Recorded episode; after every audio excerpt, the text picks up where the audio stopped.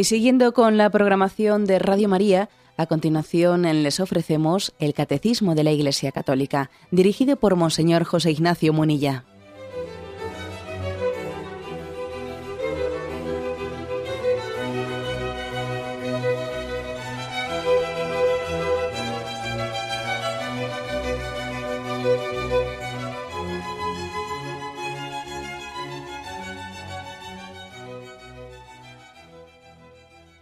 Cordial saludo a todos los oyentes de Radio María.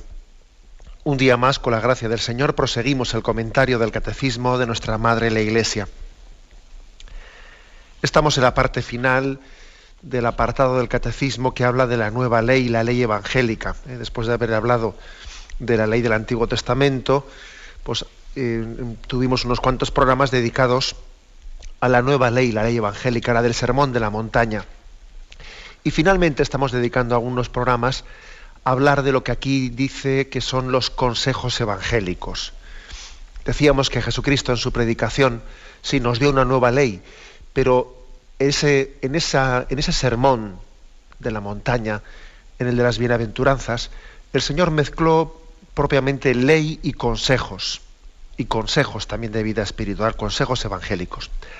La tradición cristiana ha hablado de tres consejos evangélicos, pobreza, castidad y obediencia, hasta el punto de que esos tres consejos que están dirigidos a todos los estados de vida, a todos los estados de vida, como ahora veremos, pero especialmente esos tres consejos llegan a formar como un estado de vida, que es la vida eh, religiosa, la vida de los religiosos, toman esos tres consejos de Jesús como la bandera de su vida, como la razón de ser de su vida como su ley, ¿eh? lo que fue eh, predicado por Jesús como consejo, el Estado religioso es un don, una gracia de tomar como ley, como voto, lo que Jesús predicó eh, como, como, consejo.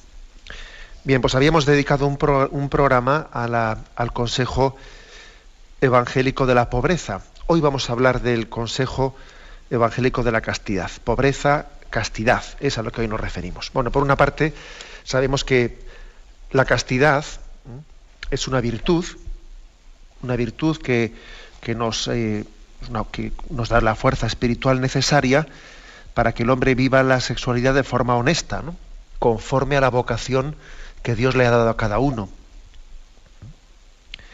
Esta fuerza espiritual está suficientemente arraigada en la persona por la virtud de la, de la castidad, de manera que permite ordenar todo su mundo interior, ordenarlo adecuadamente, ¿no? para que sus pasiones, sus imaginaciones, etcétera, pues no sean obstáculo, no, sean obstáculo para finalizar, ¿no? Pues ese amor, bien sea dentro del matrimonio, bien sea dentro de, del noviazgo, bien sea dentro de la viudedad o del estado de vida consagrada. ¿eh? Esa es la castidad, una virtud que permite ordenar todo el mundo interior del hombre al servicio del amor.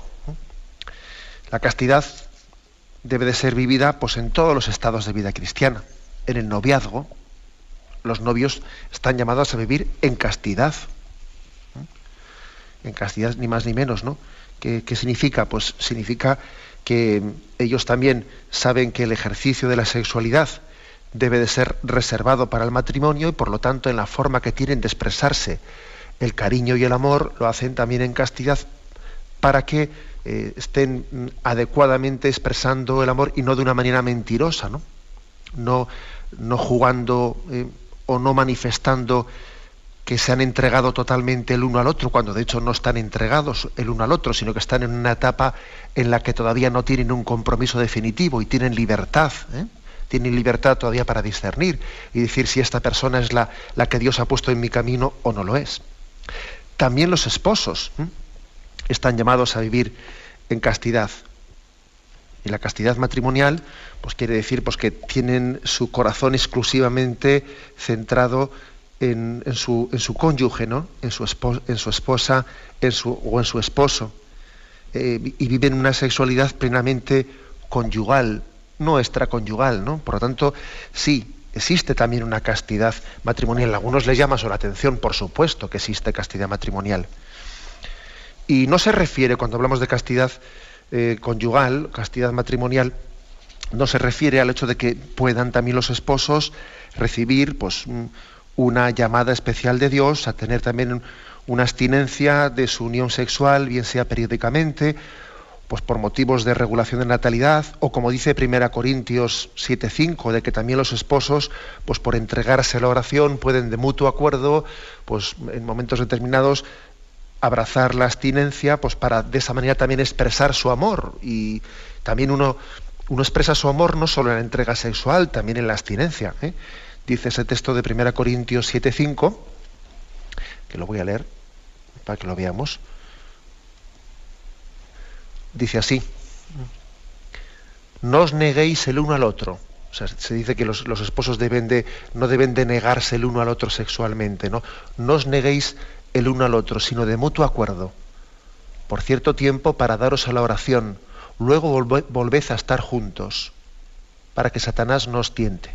Es curioso este texto, ¿eh? en el que habla de que los esposos no se deben de negar uno al otro, sino que deben de tener pues, una entrega sexual que sea la expresión de su amor, pero fijaros, dice, a no ser que de mutuo acuerdo, por cierto tiempo, pues penséis, vamos a darnos juntamente a la oración y vamos también a ofrecerle al Señor una abstinencia de nuestra relación sexual y así también nos unimos más en la oración con el Señor.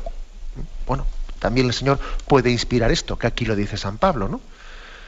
para entregarse mutuamente a la oración. Pero no únicamente esto es castidad matrimonial, ojo, también es castidad matrimonial el vivir, el vivir la entrega sexual entre el esposo y la esposa, pues de una manera plenamente conyugal, ¿eh? plenamente conyugal, haciendo y viviendo, pues de viviendo la sexualidad con la delicadeza que se tiene que vivir para que esté plenamente al servicio del amor.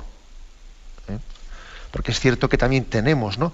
Existe el riesgo de que eh, la forma de expresar sexualmente el amor dentro del matrimonio esté tomada de modelos, de modelos que son totalmente ajenos ¿no? a la sensibilidad cristiana. A veces ocurre que la sexualidad puede tomar, pues de la pornografía, hablando en plata, de la pornografía toma el modelo. ¿eh? Y, eso que, y eso de que se dice de que, bueno, pues si el, el matrimonio todo es válido. Bueno, sí, perdón, si por eso estamos entendiendo que nosotros tomamos de la pornografía o de los burdeles estamos tomando el modelo de la sexualidad cristiana, no podemos aceptar eso de que todo es válido en el matrimonio. También debe de haber un sentido de castidad, en el sentido de delicadeza de la sexualidad al servicio de la expresión del amor y no el sexo por el sexo, no el sexo como una técnica, ¿eh? que a veces parece que el sexo es ya la técnica de rizar el rizo y tomando tomando pie y tomando modelo de la pornografía, parece que la sexualidad ya no está al servicio del amor, sino que se está buscando a ver quién me dice una técnica para llegar aquí a no sé qué historia de orgasmo múltiple, ¿no? Desgraciadamente, también se nos está colando esto en el seno del matrimonio. Se está colando una visión de la sexualidad que ha tomado de la pornografía o de los burdeles su modelo. Y no. Eh, también hay una delicadeza en la vivencia de la sexualidad. Sin mojigaterías, por supuesto, aquí no es, cuestión de mojigaterías ridículas, ¿no? Pero tampoco tomando del sensualismo perverso, ¿no? Pues que, se expresa en la pornografía la imagen y el modelo de la sexualidad cristiana. Bien, por lo tanto, la castidad se vive pues, en todos los estados de vida, en los novios, en los casados, en los viudos, pues también, por supuesto que en los vidos también se vive la castidad. Dios providente ha permitido ¿no? pues que el esposo o la esposa falleciesen y en ese momento, pues de alguna manera, Dios ha permitido que desaparezca de esta vida la representación sensible y sacramental de Cristo esposo. Una mujer ha enviudado y dice, bueno, aquel que era mi marido, aquel que era en esta vida la representación visible y sensible de Cristo esposo, el Señor pues ha permitido, se lo ha llevado, ¿no? Y así ahora esa mujer viuda tiene que pasar del signo a la realidad. Su marido era el signo, era el sacramento de Jesucristo.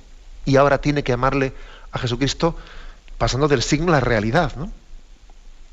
uniéndose a Cristo esposo que es lo propio de la virginidad, ¿no?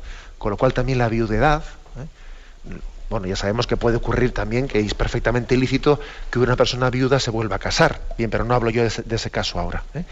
La persona viuda que, que no tiene ¿no? Pues ese, ese horizonte, horizonte de poder volverse a casar, mm, el Señor parece que le está llamando a pasar del signo a la realidad. ¿eh? Su, esposo era un signo de Jesucristo y ahora se une directamente a Jesucristo. Sin que quiera yo con esto decir pues que su esposo ya, ya no tenga con él una relación que está en la otra vida y por supuesto que también se une y habla con él y se encomienda a él, se encomienda a él en tantas cosas, porque al fin y al cabo su esposo está en Cristo ahora, está en Cristo. Luego, cuando decimos de que ahora el Señor le, le pide a la viuda pasar del signo a la realidad, o sea, pasar del esposo de esta, tierra al esposo que es Jesucristo, pues eso no quiere decir que ya no, no pueda tener pues una amistad, una relación, una conversación, un encomendarse ¿no? a su esposo que está en la otra vida, que al fin y al cabo está en Cristo, el auténtico esposo. Bueno, por lo tanto, lo que estoy diciendo es que la castidad hay que vivirla en todos los estados de vida. Pero es cierto eh, que nos centramos especialmente en el estado del celibato, porque cuando se dice los tres consejos, pobreza, castidad y obediencia, bueno, pues digamos que popularmente hablando nos referimos especialmente a ese, estado de vida que es el del celibato o de la virginidad. ¿eh? Y a ello especialmente nos vamos a centrar hoy. Cuando en la explicación del sexto mandamiento, que llegaremos a ello, ¿no? hablemos también de la virtud de la castidad vivida dentro del matrimonio, o, de, la, soltería, eh, ya nos explayaremos más en, ello, pero hoy especialmente nos centramos en la castidad entendida también como estado de vida, ¿eh? como en ese estado de vida que es el del celibato. ¿Por qué? Pues por una razón muy, muy clave, y es que Cristo fue célibe. Cristo fue célibe.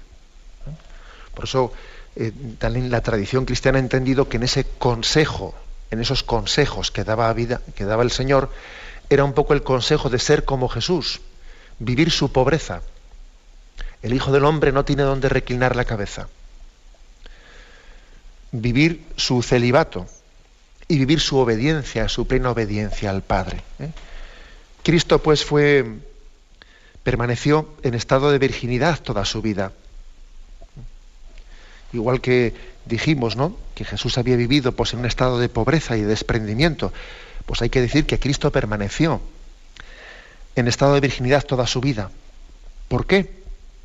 Por el hecho de que algunos piensan ridículamente, dicen, bueno, pero eso son por concepciones que existían entonces, que algunos pensaban que la sexualidad era mala, y eh, en absoluto, en absoluto. ¿eh? El Señor pensamos ¿no? que, él renunció al matrimonio y que vivió en virginidad porque de esa manera, de esa manera, él manifestaba mejor, manifestaba plenamente que su corazón era plenamente del Padre. Mi Padre y yo somos una cosa. Porque fijaros, la, el matrimonio eh, también se entrega el corazón plenamente al esposo, a la esposa. Bueno, pues Jesús quiso expresar en ese celibato, en esa vocación, la virginidad, quiso expresar en plenitud su filiación divina. Su corazón era exclusivamente y absolutamente del Padre. Por lo tanto, no es por, como algunas veces se dice, ¿no? No es por ningún sentido de desprecio al matrimonio, o por pensar que la sexualidad no sea santa y buena. ¿eh? También, vamos, también aprovecho para decir que a veces se dice por ahí Claro, es que eso de que la Virgen eh, María, ¿no? De que María concibió virginalmente al Señor, de que no tuvo relación sexual con, con José, esas son concepciones que se han introducido ahí en el Evangelio, porque en aquellos tiempos pues existía una visión eh, despectiva de la sexualidad como si fuese algo impuro, como si fuese algo malo, y por lo tanto, pues eh, la Virgen que es santa y buena, María, pues no, no, se la imaginaban desde esas concepciones trasnochadas, no se la imaginaban teniendo relaciones sexuales, pero tal, tal, tal, tal. ¿Es eso cierto? En absoluto. El sentido de la, de la concepción virginal de Jesucristo y el sentido de que la Virgen no tuviese relación con José, no es por pensar que la sexualidad sea impura en absoluto. no es por ello. Es en primer lugar porque convenía, convenía de que el verbo de Dios en la forma elegida para venir a este mundo fuese, fuese un don del Espíritu Santo para remarcar con ello su naturaleza divina, su naturaleza divina. Si Jesús hubiese sido hijo de José e hijo de María, ¿no? Como cualquiera de nosotros, hijo de padre y madre, pues estaría muy claro su condición humana, ¿no? Que es hombre, pero no estaría tan claro para nosotros su condición divina el Señor ha elegido la forma que eligió, la concepción virginal, para que el verbo se hiciese carne, y de esa manera queda muy claramente significado que ese Jesús es verdadero hombre, porque nació de las entrañas de la Virgen María, y es verdadero Dios porque fue concebido por obra y gracia del Espíritu Santo. Luego no es por desprecio de la sexualidad, ojo, no es por desprecio de la sexualidad, sino que es porque era la forma en la que la providencia había querido que el verbo, que el Dios se hiciese hombre, significando en la concepción virginal, significando su naturaleza divina y significando también en nacer de María Virgen su condición humana, ambas cosas. ¿Eh? Además, eh, en absoluto se trata de un desprecio del matrimonio ni de la sexualidad, pero es cierto que Dios ha querido también que María y José tengan también esa vocación de entrega de su corazón plena también a Dios. Bueno, pues dicho esto, ¿no? creo que hoy en día hay que, hay que subrayar este aspecto, ¿eh? hay que subrayarlo porque por desgracia. Por desgracia hemos visto también cómo se ha querido negar, negar la, en primer lugar, digamos, el hecho de que Jesús haya sido célibe, el hecho de que haya querido ser célibe, el hecho de que él así lo fuese toda su vida, se ha pretendido decir tonterías, pues de que si Jesús estuvo casado con María Magdalena, etcétera, etcétera. Bueno, vamos también a dar una respuesta eh, a estas cosas que se han dicho por ahí en, ciertas novelas baratas y muy, y muy difundidas. Eh. Quiero dar también pues, una pequeña pauta de respuesta a esas insidias que, por una parte, han querido negar la concepción virginal de Jesucristo y, por otra parte, han querido negar el hecho histórico de que Jesús fuese célibe de que la virginidad fuese su estado de vida. Eh. Vamos también a dar una respuesta a eso. Pero tenemos mm, mm, antes, previamente, un momento de reflexión.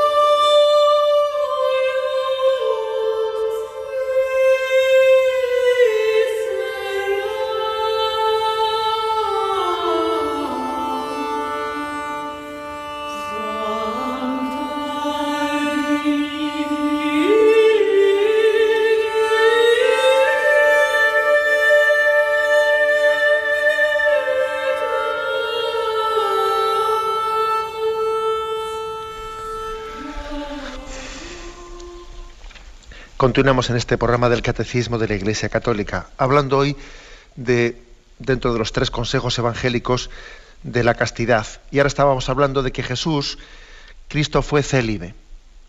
Cristo vivió toda su vida en estado de virginidad. Y decía que yo creo que merece la pena hoy hacer una, una breve referencia, aunque sea breve, al hecho de que eh, estén proliferando, pues, que si películas, que si novelas, partiendo de aquella, famosa novela de Código da Vinci, sea en cierta literatura eh, morbosa, que parece que pretende un poco jugar a eso de los al juego de detectives, ¿eh? como si uno hubiese podido acceder, acceder a no sé qué tipo de documentos ocultos y secretos y, no sé qué y no sé cuántos, ¿no? Pretenden afirmar que Jesucristo no fue célibe, que no vivió en virginidad, sino que tuvo a María Magdalena como esposa. ¿Eh? Y aunque sea dos o tres pautas me vais a permitir que os dé, porque es que, porque la verdad es que se explota en estas novelas nuestra ignorancia, se abusa ¿eh? de nuestra, lógicamente tampoco es fácil no conocer muchos, eh, muchas fuentes históricas y, eh, que, de, las cuales están, de las cuales se está hablando ligeramente en esos libros.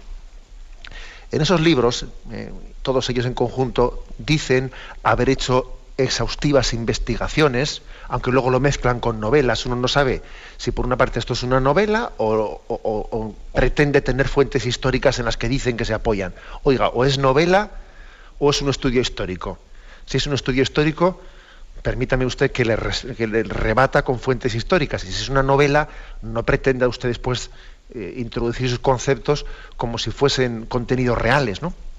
Pero bien, digamos que en estas novelas lo que se refiere es que se han investigado en evangelios apócrifos, no en los evangelios nuestros canónicos, ¿no? sino los evangelios apócrifos que dicen que la Iglesia ha pretendido ocultar. Los evangelios apócrifos, que son de origen gnóstico, el gnosticismo fue una de las primeras herejías que existió en la historia de la Iglesia, pues mm, los evangelios apócrifos son lógicamente posteriores, bastante posteriores a los evangelios canónicos. ¿Eh? El gnosticismo pues, es un conglomerado de herejías que se extendieron a partir del siglo II, principalmente en Siria y en Egipto, y se difundieron hasta el siglo VI en diversas partes del Imperio Romano y sobre todo se integraron en otra herejía que se llamaba el maniqueísmo, eh, que hablaba del Dios del bien y el Dios del mal. Eh. hay que decir una cosa, vamos a ver, pues la pregunta primera es, ¿es cierto, es cierto que en algunos de estos evangelios apócrifos o gnósticos se diga que Jesús estuvo casado con María Magdalena? Totalmente falso. Ni siquiera en esos evangelios apócrifos heréticos, heréticos, ni siquiera en esos se dice tal cosa. Vamos, todo lo contrario. ¿eh?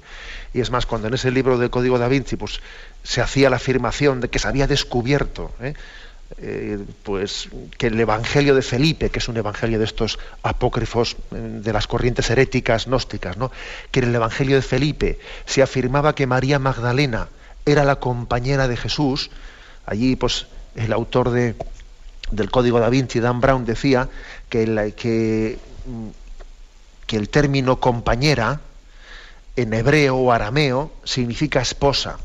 Y por lo tanto él había descubierto que María Magdalena sería la esposa de Jesús, según ese evangelio gnóstico, ¿no? Porque en hebreo arameo eh, compañera significa esposa. Pero la cuestión es ridícula, es ridícula, porque resulta que ese evangelio apócrifo, el de Felipe, no está escrito ni en hebreo ni en arameo sino que está escrito en griego copto. Con lo cual ese término, que es el término koinonos, ¿eh? no puede ser traducido por esposa, sino por discípula incluso. ¿Eh? O sea, eh, es sencillamente abusar, ¿no? Eso lo dice en la página 305 y 306 de esa novela del Código da Vinci. Y bueno, sencillamente parece que ha hecho un descubrimiento y hace el ridículo, el ridículo, ignorando que no está escrito ni, ni en hebreo, ni en arameo, ¿no? sino en griego copto. Por lo tanto, primera afirmación, es, es, falso que ni siquiera en las herejías de los primeros siglos, ninguna de esas herejías dijese que Jesucristo estaba casado, o que estaba casado eh, con María Magdalena o con nadie. Vamos, no existe ninguna fuente histórica, ni siquiera herética, que afirme tal cosa. Se la han sacado sencillamente de la chistera. Pero es que hay, una, hay una, una, razón más, ya no de tipo aquí filológico, sino más bien de tipo teológico es que esas herejías, esas herejías de tipo gnóstico, en las que pretenden apoyarse estos autores, ¿no? que en sus evangelios apócrifos, esas herejías precisamente pecaban de lo contrario. Eran herejías que pecaban de, mm, de despreciar la humanidad, el matrimonio y la sexualidad. Eran herejías muchas de las cuales decían que la sexualidad y el matrimonio es pecado y que hay que renunciar a la sexualidad del matrimonio. Eran herejías de tipo docetista que negaban no la divinidad de Jesús, sino, sino negaban su humanidad, su humanidad. ¿Eh?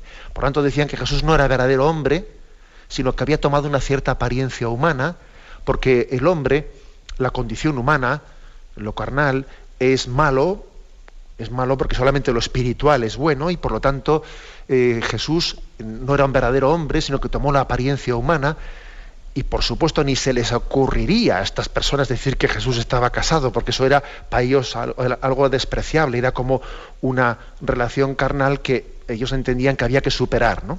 Es decir, que pretender apoyarse en estas herejías gnósticas, o docetistas, o maniqueas, que son las que en este tiempo estaban en, boga, ¿no? Pretender apoyarse en ese tipo de herejías para decir que Jesús estaba casado, es, vamos, es caer en una contradicción tan grande como si yo pretendiese apoyarme en las obras de Carlos Marx para, para, apoyarme en ellas diciendo que Dios existe. Pero si dice todo lo contrario. Pero si es justamente lo contrario lo que estas herejías dicen. Esas herejías despreciaban lo carnal, despreciaban lo material, despreciaban la sensualidad. En absoluto se les ocurría a esas herejías decir que Jesús estaba casado con nadie. Pero hombre, ¿eh? bueno, pues Digo esto para que nos demos cuenta hasta qué punto es absurdo, es absurdo esa pretensión de negación del estado de celibato o de virginidad que Jesús vivió en su vida. Es así. Es curioso que se pretende negar su condición divina cuando se niega la concepción virginal de Jesucristo. Y ahora también se, sigue pretendiendo ¿no? negar su condición divina ocultando un dato importante, ¿no? que Jesús quiso manifestar su relación especial con el Padre a través también de su estado de virginidad y de celibato. Que su relación con el Padre era plena, que su Padre le llenaba el corazón, era también un manifestar en su estado de vida la relación tan estrecha que tenía con el Padre. en resumen, que Jesucristo fue célibe, fue célibe, y que él manifestó en toda su vida el amor a los hombres y su plena donación a la humanidad. He venido para que tengáis vida. Jesús se manifiesta como esposo de la humanidad. ¿eh? Ya en la Biblia, Yahvé se había manifestado como el esposo de una alianza conyugal. Una alianza conyugal pues, que establecía Yahvé con Israel. Y finalmente, en la plenitud de los tiempos, esas bodas entre Dios y la humanidad se celebran en Jesucristo. En Jesucristo se ha casado Dios con la humanidad. Jesús es el esposo de esta humanidad, ¿no?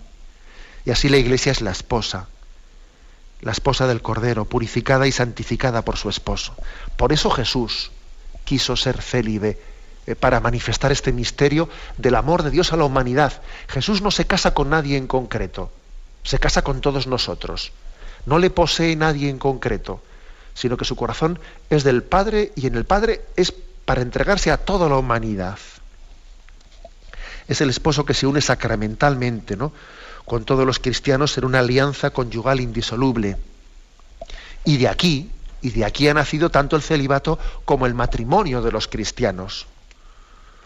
Porque el matrimonio haya, porque el matrimonio, o sea, el cónyuge, el cristiano, haya en su pareja pues una imagen sensible de Cristo esposo. Y en el celibato, el cristiano sin mediación humana se une conyugalmente a Cristo esposo. O sea que ese misterio del celibato y de la virginidad de Jesús se ha expresado y se vive en el matrimonio a través de la mediación del marido de la mujer o se vive directamente en el celibato. Digamos que Cristo ha bendecido un camino que ha sido el del matrimonio, lo ha bendecido, y lo ha hecho imagen de la unión esponsal de Cristo con su iglesia y ha creado otro camino nuevo, ha inaugurado otro camino nuevo, que es el del estado del celibato, el estado de la virginidad. El matrimonio lo ha bendecido, haciendo de la imagen de su esponsalidad y de su entrega a la iglesia como esposa. Y el celibato lo ha inaugurado. El primero lo ha bendecido y el segundo lo ha inaugurado. Pues bien, ahora, parece que tenemos que dar un paso más, ¿no? Y el paso es el decir, bueno, eh, ¿qué valores tiene, ¿no? qué significado profundo no tiene, tiene el celibato en nuestra vida cristiana? Está claro que, bueno, que no se trata de no se trata de que un camino desprecie al otro en absoluto. Son dos vocaciones para seguir a Jesucristo. Y es cierto que existen algunos textos como 1 Corintios 7, 32, etcétera, que habla de la excelencia de la virginidad. Eh, en el sentido de que la virginidad de alguna manera es un estado eh, más perfecto porque nos une directamente a Dios y así como el matrimonio pasará en la siguiente vida, eh, la virginidad pues, nos une directamente a Dios en un estado mm, objetivamente más perfecto. Pero eso no quiere decir en absoluto que se desprenda que la, llamada a la santidad o, para que, o que para alcanzar la perfección cristiana, eh, la virginidad eh, tenga una ventaja con respecto al matrimonio. No, porque es que uno se santifica en esta vida por el camino que Dios ha pensado para él, en concreto, no por el que él quiera elegir. La virginidad es un consejo y es una gracia personal. Que no se piense nadie que él puede elegir la virginidad. No, es Dios el que se la otorga. Es Dios el que le da la gracia. O sea, por ejemplo, a nadie podría decir, bueno, pues si la virginidad es un estado, un estado más perfecto porque está adelantando a esta vida lo que va a ser el cielo, entonces yo como quiero ser santo, yo quiero ser virgen. No, no vale ese razonamiento. Porque se trata de que Dios te dé para ti en concreto ese camino. Y puede haber cristianos mucho más fuertes y mucho más eh, eh, santos a los que Dios les dé el camino del matrimonio, y puede haber cristianos que en sí son más débiles y no son, no son tan fuertes y tan santos a los que Dios les dé el camino de la virginidad. Porque no se trata de una elección tuya, sino lo que Dios ha pensado para ti, que es distinto. ¿eh? Esta matización pues es importante, importante hacerla. Bien, tenemos un momento de reflexión y continuaremos enseguida.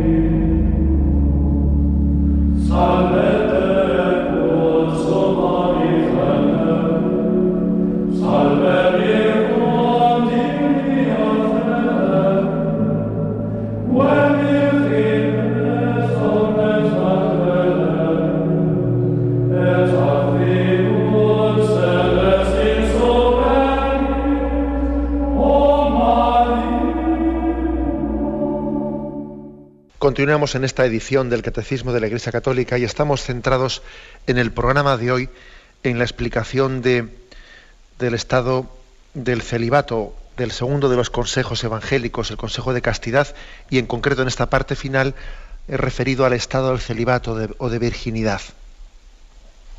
¿Qué valores no tiene el celibato evangélico, la virginidad como estado de vida? Pues lo primero hay que decir que es un misterio, un misterio que nos configura con Jesús, con Jesús en un amor total a Cristo esposo. Enamoramiento que debe de excluir toda fuga afectiva, ¿eh? toda fuga afectiva. Esta unión, en el fondo, también se ilumina mutuamente con el matrimonio, sin duda. ¿eh? Y uno viendo pues cómo, cómo se aman un buen esposo y una buena esposa, puede comprender muchos de los rasgos de la virginidad y del celibato cristiano. Pues por ejemplo, una buena esposa ordena todos los elementos de su vida, trabajo, aficiones, amistades, formas de vida, las ordena en función del amor a su marido, ¿no? También así tiene que hacer el célibe, ordenar tantas cosas en su vida, vestidos, aficiones, amistades, trabajos, en su, como en función de su amor a Jesucristo. Una buena esposa, en sus penas, en sus aflicciones, busca la confortación y el consuelo con su esposo. Así también el célibe, en sus momentos de, de, cruz y eh, en sus sufrimientos interiores, él tiene en Cristo su consuelo. Una buena esposa no se permite vinculaciones afectivas con otro, con otro hombre si éstas pueden lesionar, aunque solo sea un poco el amor con su esposo. O sea, una, buena esposa no se permite amistades poco transparentes. ¿eh? No, también así el célibe. ¿eh? no va a permitir en su vida un tipo de amistades en las que no se sabe exactamente aquí dónde estamos cada uno. Una buena esposa se ocupa en todo de agradar a su marido.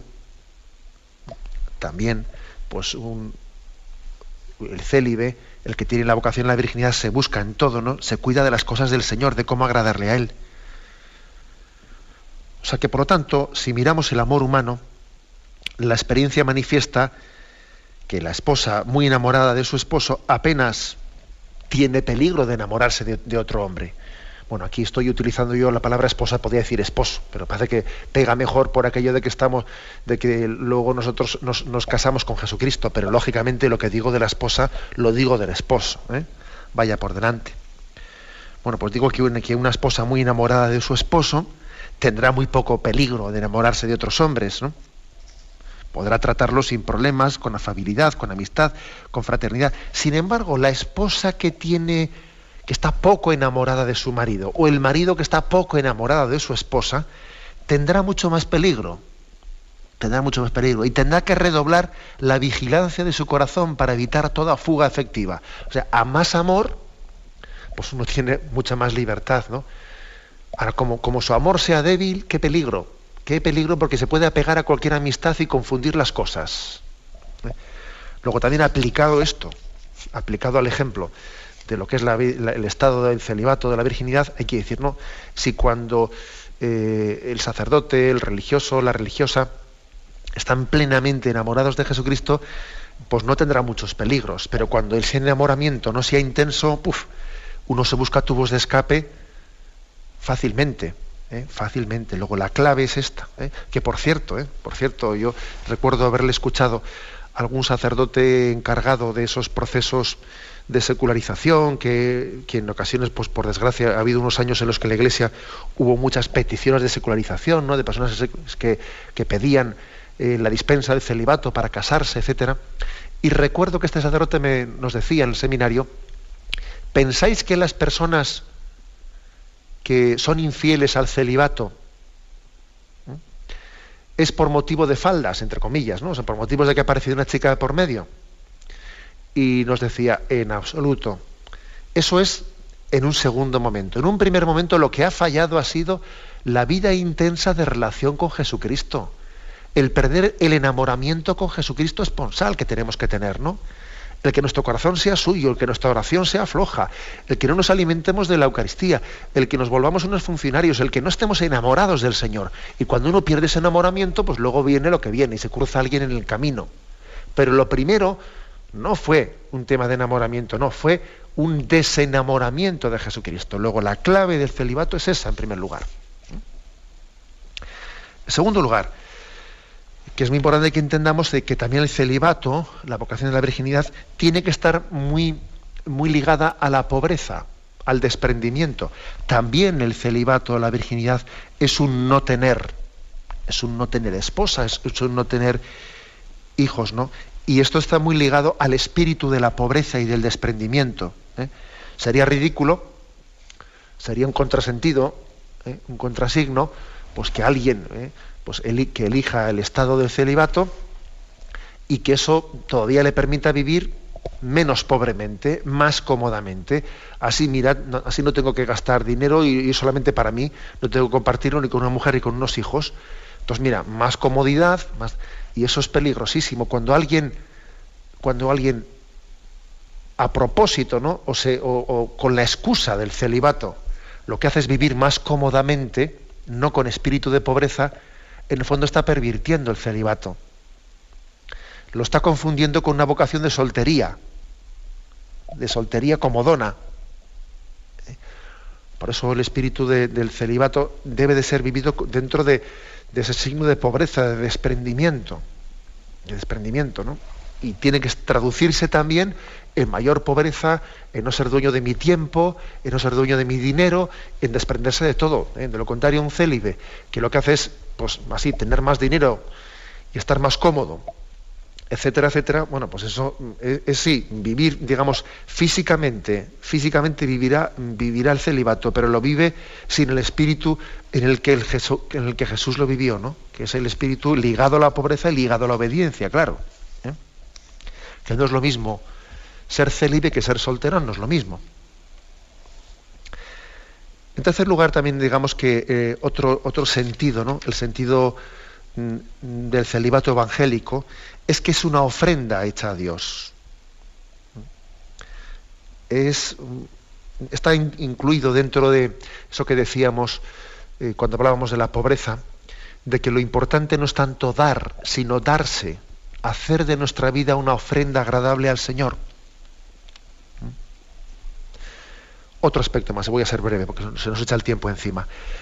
El celibato también acrecienta eh, la idoneidad para oír la palabra de Dios. Eh, es decir, el, celibato le permite a alguien, precisamente por no ocuparse directamente de las cosas de este mundo y, estar especialmente vocacionado para ocuparse de las cosas de Dios, le permite, le pone en un estado de, de idoneidad para ser oyente privilegiado de la palabra de Dios. Es significativo que la Iglesia, claro, en su disciplina tradicional, pues haya encomendado el rezo de, la liturgia de las horas a aquellos que han hecho la profesión del celibato. Encomienda la liturgia de las horas, eh, les hace, nos, nos, pide hacer una promesa, una promesa de rezar la liturgia de las horas a, aquellos que hemos hecho la promesa de celibato, a los diáconos, eh, a los religiosos, etcétera. ¿Por qué se liga esa promesa? Bueno, pues se liga sencillamente porque tiene, se supone que el célibe debe de tener mayor disponibilidad ¿no? en su tiempo y en su vida para oír la palabra de Dios y para llevarla a la oración, que para eso el Señor te ha llamado, es decir, para decir eh, que tu corazón sea mío, escúchame, ponte en disposición de tener una relación más personal, ¿no? en tener un seguimiento e imitación de Cristo. ¿eh? Dice San Juan en el Apocalipsis 14, 4, que los cristianos vírgenes siguen al Cordero a donde quiera que vaya, claro, porque tienen más libertad para poder hacerlo, no tienen otra ocupación, no tienen otros deberes de Estado para atender la familia. Luego se, supone que de ellos se nos exige tener esa disponibilidad de mayor escucha de la palabra, más oración por todo el pueblo y mayor mm, disponibilidad para seguir al Señor donde quiera que vaya. Por ejemplo, hombre, pues alguien que tenga el don de celibato o de la virginidad tiene que tener más libertad para que si, por ejemplo, eh, el superior le dice, oye, te necesitamos en el norte o el sur de África, pues precisamente Dios le ha dado el don del celibato para que tenga más libertad en el seguimiento de Jesucristo. Si resulta que le ha dado el don del celibato para que se, sea, vamos, para que esté más cómodo y, no se traduce en más disponibilidad y más desprendimiento de ti mismo, pues vaya don del celibato que te ha dado. Claro, es contradecirse, ¿no? Un celibato que no revierta en ser más libre para seguir a Jesucristo, en decir, esto que dice Apocalipsis 14, 4, ¿no? Los cristianos vírgenes siguen al Cordero a donde quiera que vaya, claro, porque no tienen ataduras y no tienen compromisos a los que tengan que hacer frente en una familia, etcétera, ¿no? Luego, evidentemente, al célibe se le tiene que pedir una disponibilidad plena, una libertad en el seguimiento de Cristo. Y ojo, otro, otro aspecto importante el, camino del celibato es un camino de, felicidad, de bienaventuranza. ¿eh? de bienaventuranza. No hagamos una imagen de que como que esto es un sacrificio, un sacrificio muy grande, como si fuese una especie de martirio, ¿no? Que alguien vive por renunciar al, al matrimonio, a la sexualidad, como ha sido muy generoso y entonces ha desprendido de eso haciendo un gran sacrificio. Ojo, que es un don de Dios que a quien se lo da hay que felicitarle y darle la enhorabuena porque es un don que nos hace felices. Y es verdad, ¿no? Y es verdad que ahí que el Señor dijo que al que renuncie por mi casa, hermanos, tal, tal, eh, de alguna manera le daré la vida eterna, y dice, y le daré el céntuplo en esta vida. Es decir, que también en esta vida a los que han renunciado al matrimonio por seguir a Jesucristo les ha dado una alegría y una felicidad incomparable, incomparable. Y termino diciendo lo siguiente, que otra de las características ¿no? de, del celibato evangélico es su fecundidad, su fecundidad. El cristiano célibe, por su unión especial con Jesucristo, se hace fecundo para transmitir la vida de Dios a los hombres. Se hace fecundo. ¿eh? Es curioso que, en la tradición cristiana muchas veces a las religiosas se les ha llamado madres, no siempre, ¿no? pero también se llama hermanas a veces, pero bueno, a los sacerdotes muchas veces se les ha llamado padres. ¿Por qué? Porque se ha visto que su consagración a Dios es fuente de fecundidad para dar vida al mundo. La vida al mundo viene de esa paternidad, de esa maternidad, que les hace fecundos ¿no? en el corazón de Dios para todo el mundo, para, el bien de toda la iglesia. Por lo tanto, no se trata de que, eh, mm, no se trata de que esa, eh, esa vocación a la virginidad o, al celibato se tenga únicamente consecuencias interiores eh, en la relación nuestra con Dios, que por supuesto es la base, ¿no? de esa esponsalidad, pero es que eso se traduce en un servicio fecundo ante Dios, en un servicio fecundo que Dios hace que esa semilla entregada, ¿no? entregada con ese corazón plenamente consagrado a Dios, tenga un fruto que nosotros pues ni habíamos siquiera soñado. Bueno, lo dejamos aquí. ¿eh? Y, creo que hay que concluir diciendo sencillamente que el celibato es un signo escatológico, es como decíamos al principio, ¿no?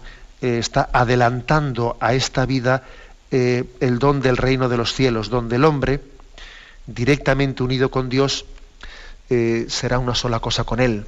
Le veremos tal cual es, estaremos directamente unidos con Él. ¿no?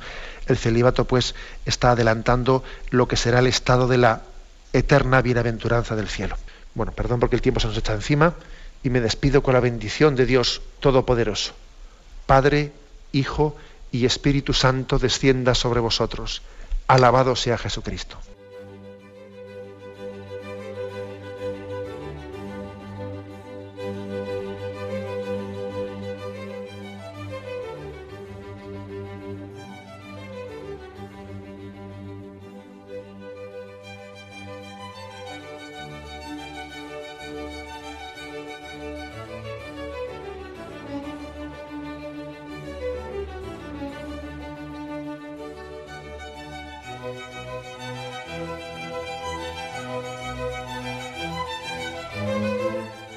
Han podido escuchar en Radio María el Catecismo de la Iglesia Católica, dirigido por Monseñor José Ignacio Munilla.